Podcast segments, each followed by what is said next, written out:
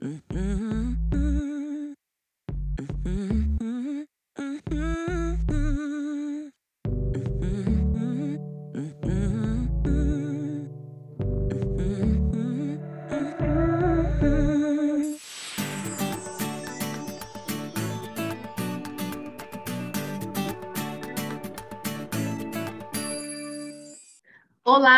bem-vindos a mais um episódio do nosso podcast Colgate Conecta.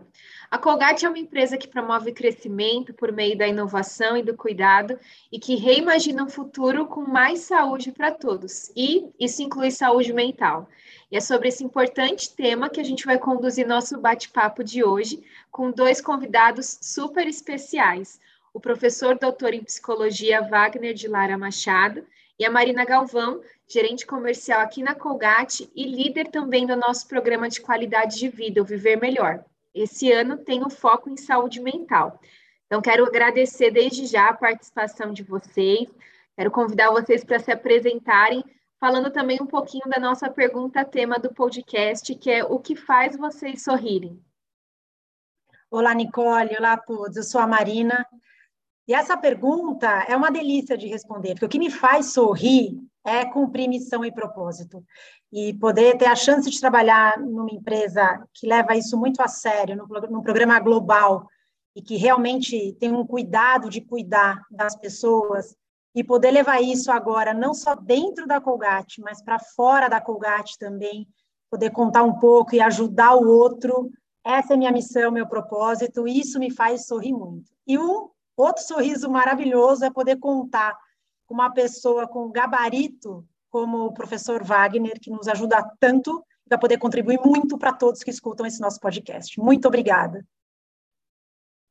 Legal. Então, é, olá pessoal, eu sou o Wagner, pesquisador da PUC do Rio Grande do Sul, e esse tema me encanta, tanto é que desde o início da minha jornada acadêmica, isso é lá nos idos de 2008, eu tenho me debruçado por tentar responder e entender o que torna as pessoas mais felizes, o que as motiva a sair de, de casa, levantar cedo e enfrentar um dia de trabalho, um dia de desafios. Então, muito interessante, acho que a gente vai trazer aqui recortes, né? E o meu papel tem muito isso, trazer uh, o que a ciência tem dito sobre esses temas, né? E respondendo um pouco a pergunta, assim, eu acho que o que hoje a gente tem um cenário de, de múltiplos é, variáveis que podem explicar essa questão da felicidade. Né? Então, a gente tem algumas coisas de personalidade, de, de temperamento. Então, todo mundo conhece uma pessoa que tem um riso mais fácil, uma pessoa mais é, é, reativa a eventos positivos, né? e aquelas pessoas que não são. E coloquialmente a gente tem essa ideia de que, bom, então isso define a felicidade, é um pouco o humor das pessoas, ligado ao seu temperamento, e os eventos de vida, se são positivos, negativos. Mas, na verdade, a, a, a resposta da Marina é, traz né, algo que a gente tem confirmado cientificamente durante muitos anos, de que há um tipo de felicidade que advém justamente dessa questão da realização, da autorrealização, o quanto que as pessoas percebem realizando seu potencial, o quanto que as pessoas percebem é, que desenvolvem novas habilidades, aprendizados que têm significado na sua vida. E isso inclui, uh, dentre outras coisas, dentre família, dentre né, muitos papéis que a gente tem, inclusive o papel de trabalhadores né, no nosso contexto laboral. Então, é, queria começar com essa contribuição, assim, e a gente pode, então, uh, continuar nesse bate-papo aí sobre esse tema que é muito interessante. Super obrigada. A gente já começou assim com uma aula, né? Literalmente. E eu tô, tava bem ansiosa para o nosso bate-papo, porque eu acho que o, o bom de participar, né, entrevistando também é que eu aprendo junto.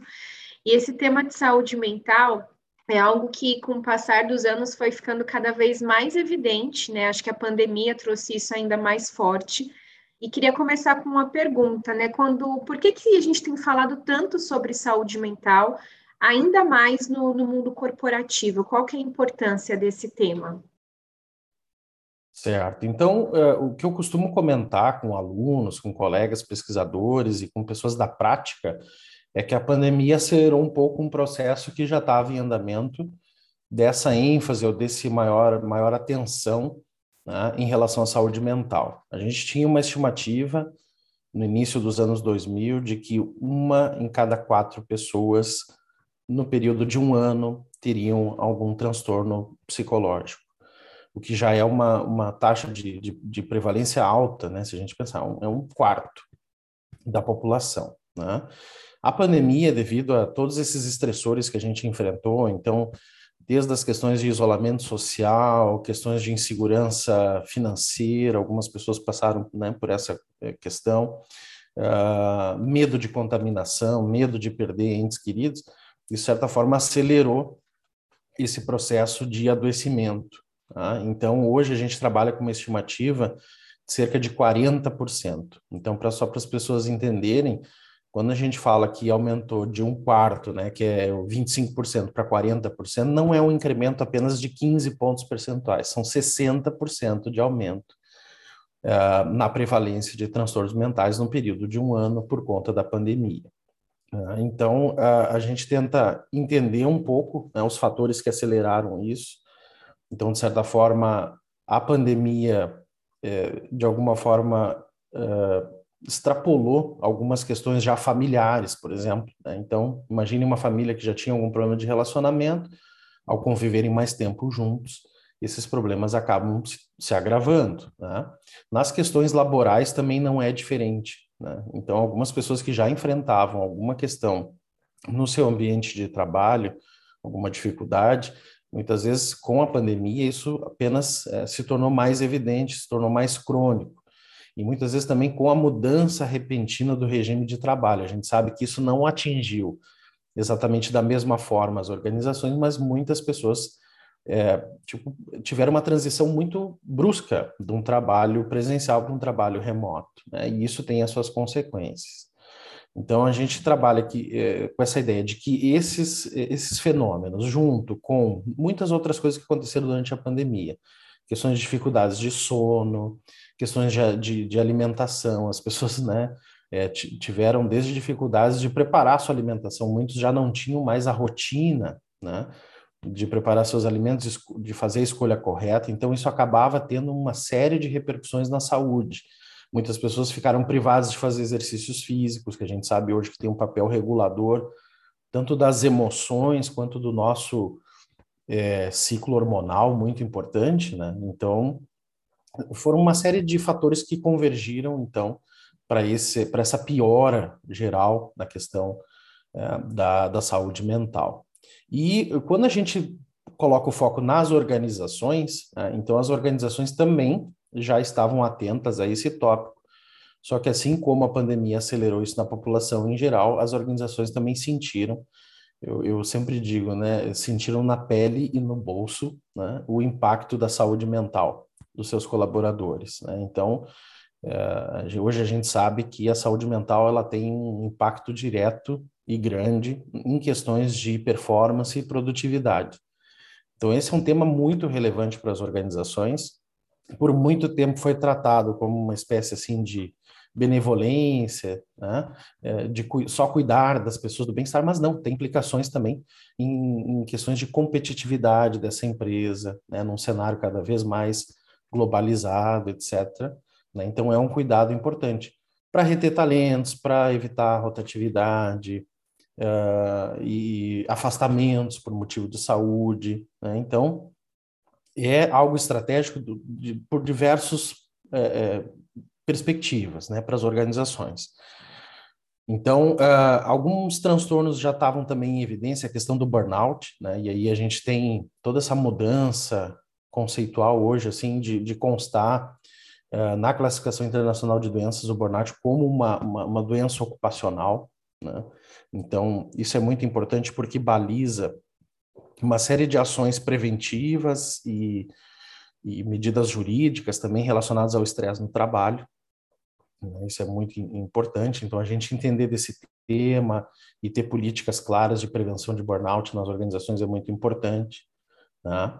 e evitar, aí, como eu digo, né, eu sempre trago uma cifra que alguns estudos internacionais fazem uma estimativa de uma perda de 1 a 2 trilhões de dólares anuais é, em função de perda de produtividade por problemas em, em, saúde mental. Então, esse é um dado que é preocupante, é um dado global, ou seja, não é um problema do Brasil ou de países desenvolvidos, é um problema global, né, nessa questão da saúde mental no trabalho. Então, acho que isso colaborou muito para esse tema ter a relevância que ele tem hoje.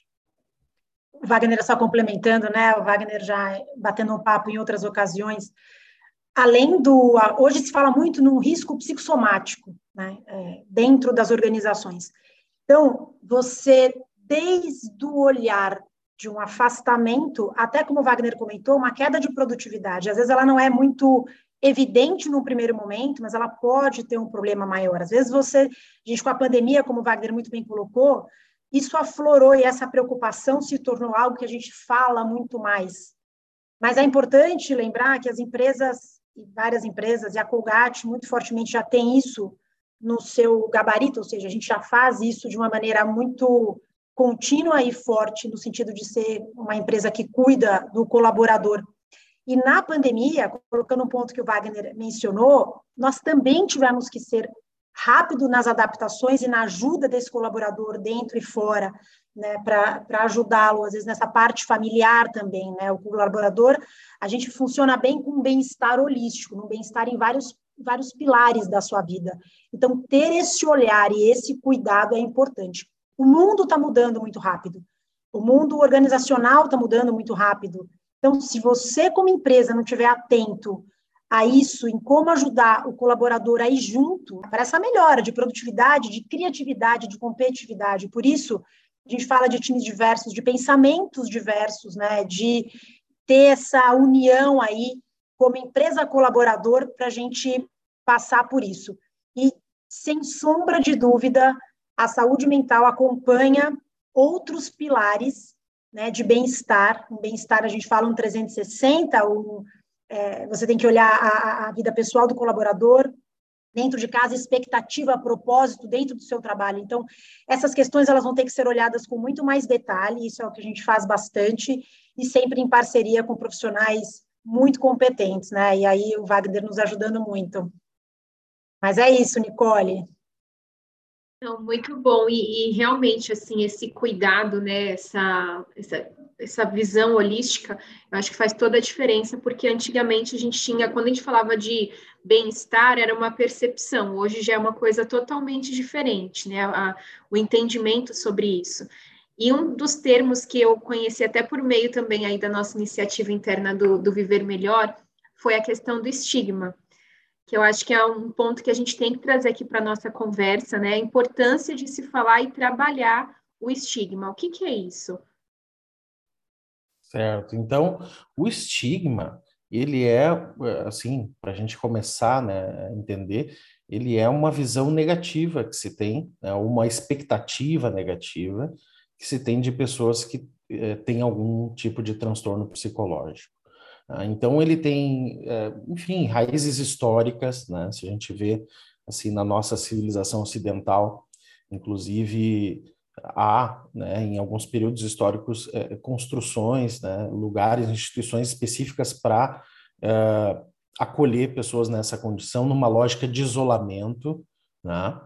Essa lógica foi mudando ao longo do, do tempo, então hoje há uma lógica muito maior de inclusão, mas ainda esse, esse, essa atitude negativa em relação à pessoa que tem algum transtorno psicológico, ela está muito presente na nossa sociedade e, obviamente, também nas relações de trabalho.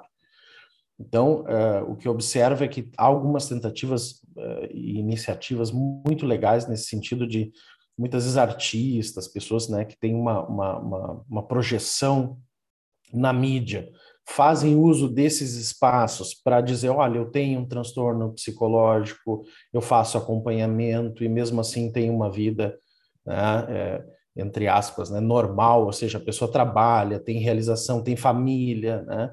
Então, é, são iniciativas muito bacanas nesse sentido, porque ajudam a quebrar com essa barreira, que hoje eu sempre comento, assim, né, é a principal barreira quando a gente fala de cuidados em saúde mental. Tá? É a principal barreira, porque uh, muitas vezes as pessoas uh, não buscam auxílio, não buscam informação, ah, por ter medo de serem estigmatizadas. Então, há um, um, receio muito forte de, uma vez identificado como tendo algum é, transtorno mental, algum transtorno psicológico, essa pessoa seja de alguma forma desvalorizada ou preterida no ambiente de trabalho, etc. Isso é um equívoco. Né? Então, hoje já se sabe que, primeiro, né, eu, a nossa conversa meio que começou nessa questão. Há uma prevalência muito grande de transtornos mentais. Então, eventualmente, você que está nos escutando, se você não tiver um transtorno mental no intervalo de um ano, provavelmente você vai conhecer alguém muito próximo, um familiar, um amigo que tenha. Então, acho que a nossa atitude tem que ser de acolhida e de entendimento que essas pessoas precisam de ajuda e que, uma vez recebendo a ajuda necessária, podem tocar a vida, a sua vida, como qualquer outra pessoa, em qualquer, em qualquer condição. Né? Então, os transtornos mentais, óbvio que eles têm né, níveis de severidade diferentes, alguns são mais debilitantes? Mas, em geral, a pessoa recebendo o tratamento adequado, ela consegue ser produtiva, ela consegue estabelecer e cumprir metas de vida, ela consegue ter um bom relacionamento com familiares, amigos, etc. Né? Então, isso é muito importante que a gente tenha todo um esforço de uh, desfazer esse estigma.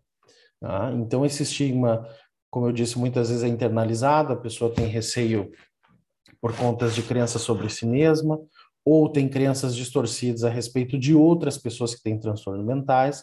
Então, muitas vezes é, nem investe em ajudar muito, porque também não, não, não, não gera uma grande expectativa daquelas pessoas, e pelo contrário, né, a gente tem casos aí icônicos é, de pessoas muito bem-sucedidas e que tinham seus transtornos mentais e é, conseguiram né, ter realização, sucesso em vários âmbitos de vida.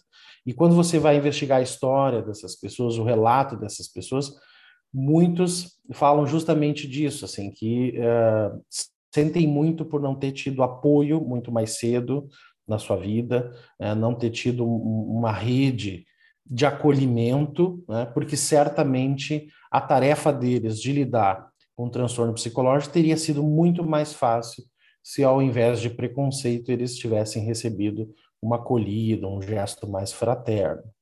Então, essa é uma barreira muito importante que a gente tem que trabalhar em termos de prevenção, né? E acho que é muito importante né, é, ações concretas das organizações que enderecem essa questão. Um outro uh, também estigma muito importante, assim, que a gente identificou ao longo desses anos de pesquisa, é a questão presente no baixo bem-estar. Né? Então, muitas vezes as pessoas associam né, ter algum problema no trabalho, alguma queda na produtividade com algum transtorno mental. Mas isso não é de todo verdadeiro. Né? Ou seja, muitas vezes essa questão da pessoa não estar tá conseguindo é, estabelecer objetivos, sustentar sua motivação para atingir esses objetivos, etc., etc., também vem de um estado que a gente chama de baixo bem-estar. Né? Então, baixo bem-estar, ou seja, a pessoa não se sentir feliz, realizada, com propósito, tá? num ambiente de segurança psicológica no seu trabalho, embora ela não tenha necessariamente um transtorno mental, também podem levar é, a, é, digamos assim, padrões disfuncionais é, em vários âmbitos de vida, inclusive no trabalho.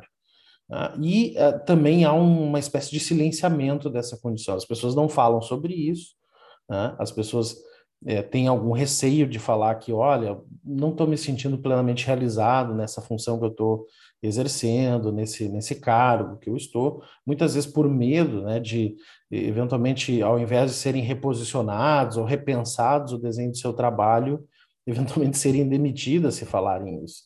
Então, isso também vem muito da cultura da empresa, né, de comunicação, para entender. E, uh, enfim, acho que são tópicos aí relevantes para a gente entender essa função de estigma e como uh, tratar disso no ambiente organizacional. É, eu acredito que um ponto muito importante é o que a gente está fazendo aqui, dentro e fora, ou seja, falar a respeito, democratizar o tema, os assuntos, entender que existem, existem graus distintos, né? Por exemplo, quando a gente fala de ansiedade, antes de um projeto é normal você ter um pouco de ansiedade.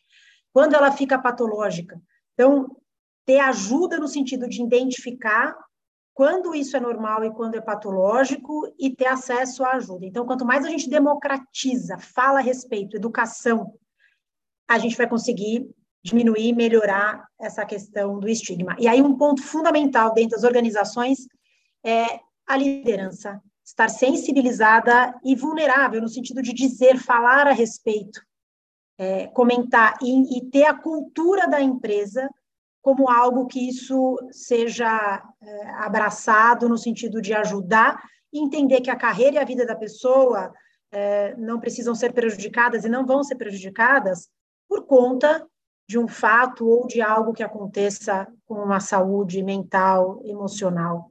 Então, acho que esse é um ponto bem importante. Com certeza, Ma, eu acho que esse tema, né, em relação ao papel das empresas, agora está uma coisa muito mais consciente depois da pandemia, depois de todo o contexto que a gente vive hoje. Eu queria aproveitar isso para perguntar de uma forma mais concreta, como que vocês enxergam a parte da empresa e do colaborador também, né, para buscar saúde mental e bem-estar? Como que funciona essa relação? Como que a gente pode é, até para nossa audiência explicar um pouquinho melhor ou deixar dicas de ambos os lados quando a gente fala aí de saúde mental. Certo. Então, é, é, o papel né, da, da organização, ele é em duas grandes é, frentes, a meu ver, né? tanto na questão uh, da prevenção, né? então é você se antecipar em relação a alguns problemas. Então, a gente comentou agora sobre os efeitos é, da falta de bem-estar, às vezes tem, tem sido chamado na literatura de languishing, a gente não tem uma tradução muito boa para o português, então acaba mantendo o termo em inglês mesmo, mas basicamente remete a isso, a falta de bem-estar. Né? Então, assim, é, a prevenção dentro das organizações, ela vai tanto no sentido de uh, uh, evitar os, os transtornos relacionados ao contexto laboral, então a gente tem principalmente a questão do burnout, mas não somente, a questão também do trabalho compulsivo tem sido é, indicada como uma, uma, uma questão também muito importante dentro das organizações, né, que é o, o trabalhar muitas vezes motivado por medo, tensão, né, pela simples é, possibilidade de perder o emprego, né? quer dizer, não são os melhores estados motivacionais para os colaboradores, né? assim como o burnout é uma espécie de distanciamento emocional e mental em relação ao trabalho. E quando a gente vai investigar uh, as razões que levam a essas manifestações disfuncionais no ambiente de trabalho, o que, que a gente encontra enquanto cientistas? Né? A gente encontra, a gente divide né, o, o, os recursos e demandas das organizações, né, divide nessas duas categorias e entende que uh, prevenir e, e, acolher envolve gerar mais recursos e diminuir demandas. A gente sabe que muitas vezes nas organizações não é possível reduzir muito as demandas. Então, o trabalho do RH e de setores estratégicos, da organização de, da medicina do trabalho, é trabalhar em conjunto no sentido de construir é, recursos, né? reconstruir recursos para que essas pessoas possam lidar com as adversidades no trabalho e assim possam trazer um certo equilíbrio entre os recursos e as demandas. Então, muitas vezes as organizações e, e a pandemia trouxe muito isso, né? Um aumento muito grande de demandas, muitas vezes sem tempo hábil para construir recursos. Então, as organizações mais dinâmicas se deram conta disso e, como a Marina citou, olha, fizeram programas para os familiares dos colaboradores, estavam atentos né, a outros aspectos além do ambiente imediato de trabalho, ou seja, há todo um esforço no sentido de criar recursos para lidar com demandas que muitas vezes não se tem controle. Né? Então, ninguém esperava uma pandemia, agora ninguém esperava uma crise mundial aí por contas de, de, de energia e guerra. Né? Então, muitas vezes as demandas a gente não tem como controlar. O que, que a gente tem como fazer? Gerar recursos. Então, acho que o principal papel das organizações neste sentido né, de prevenção e acolhimento é gerar esses recursos. E como eu falei, são programas de, de educação corporativa, é. são programas de acolhimento, criar uma rede, né? por exemplo, acho que são alguns exemplos aí dessas iniciativas.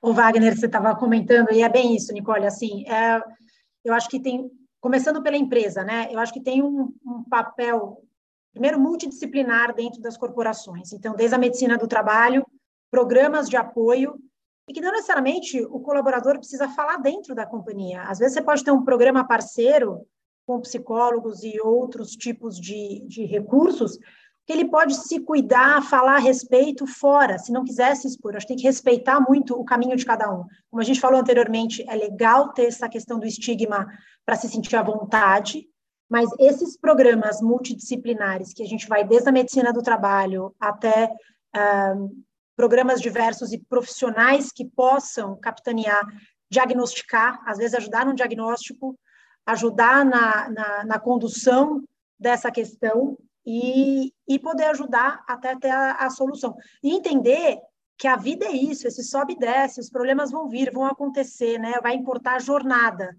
Então, acho que esse é um ponto importante. Eu acho que entendendo essa questão de, é, de retenção dos funcionários, né, dos colaboradores, é importante que as empresas hoje olhem para terem programas para cuidar desse bem-estar é, integral do colaborador.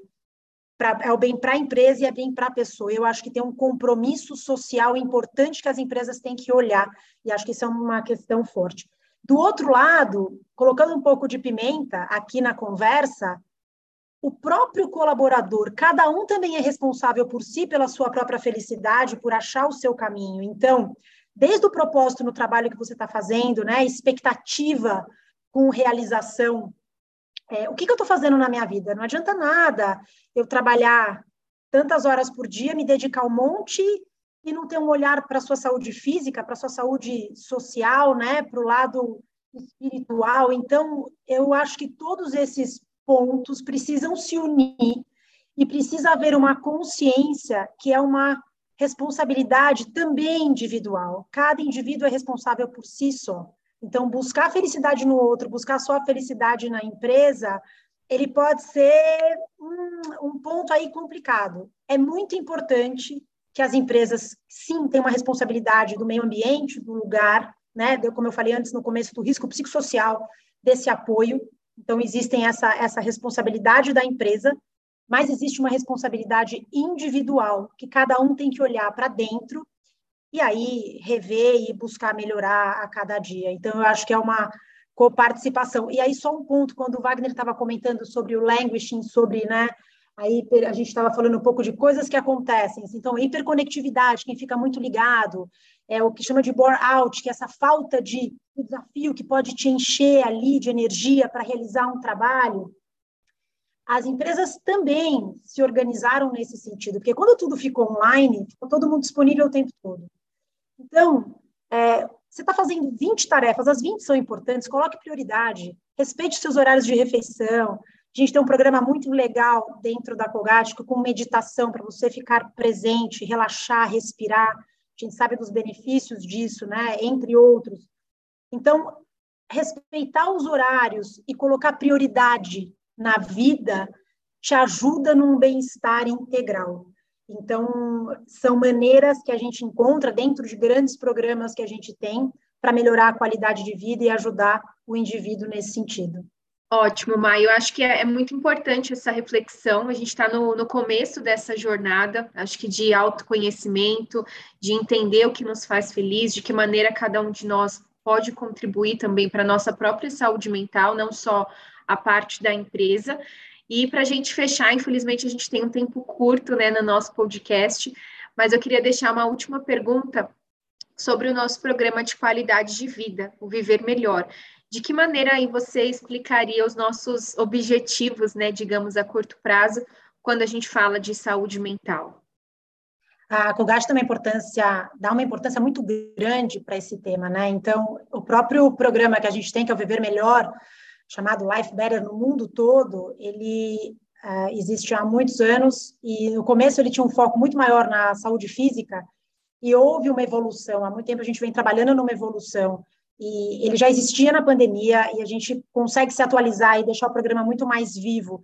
Basicamente é um programa onde a gente foca na saúde e no bem-estar integral do colaborador, né? Então, em todas as nossas plantas, com todos os colaboradores, uma série de iniciativas e uma série de, de ajudas e um olhar muito próximo, com diagnóstico de área, trabalhando com a liderança. Então, a gente vai desde palestra com ações que acontecem, né, tangibilizando todos esses pontos de saúde integral, onde a gente conversou um pouco no começo do podcast. Então, é um programa onde a gente visa a saúde integral do colaborador. É, a meditação tem sido hoje um ponto importantíssimo, falar a respeito de temas, trazer pessoas importantes das áreas para dentro da Colgate para ajudar. Então, é, tem sido um ponto de desenvolvimento para todos, de aprendizado e de evolução incrível que a Colgate abraça bastante essa causa. Joia. É, bom, primeiro agradecer a participação aqui nesse momento de conversa. Achei muito muito legal conhecer também as iniciativas da Colgate. É, como pesquisador dessa área, eu fico muito feliz em saber que as empresas, né, seguindo o exemplo da Colgate, estão é, trazendo né, essas questões de saúde mental, é, integrando com outras formas de cuidado do bem-estar, como bem-estar físico, social, justamente para que uh, a gente afaste uma ideia, que até era uma ideia muito comum na psicologia, que trabalho é local de sofrimento, sempre tem que ser algo penoso, e não. Hoje a gente sabe que o trabalho ele traz muita realização, ele traz oportunidade de crescimento. Né? Então, isso requer é, somente que, né, para que ele seja sempre um ambiente cada vez melhor, que a gente fique atento, trabalhe com bastante difusão de informação. Então, nesse sentido, parabenizar é, extremamente essa iniciativa de vocês, que eu acho que vem justamente é, em convergência com tudo isso que a gente conversou aqui hoje. Muito obrigado. Eu quero agradecer também a oportunidade de falar, de Nicole, de estar aqui, a gente batendo um papo tão bom e que essa conversa ajude, né, e possa encontrar aí. Então, eu peço também a todos que, que nos ouçam aí, repassem, porque é importante que essa fala seja é, aumentada cada vez mais e, e divulgada para falar do tema. Eu acredito que a gente pode fazer dentro das organizações um papel importante de bem-estar e saúde mental, ajudar não só os colaboradores, as famílias e todos que nos ouvem. Então, é, a gente feliz. E, e, aí, cada um seguir seu propósito, achar qual é o seu propósito de vida, sua missão, fazer o bem. Né? A gente fala do sorriso Colgate, é isso, sorrir ajuda.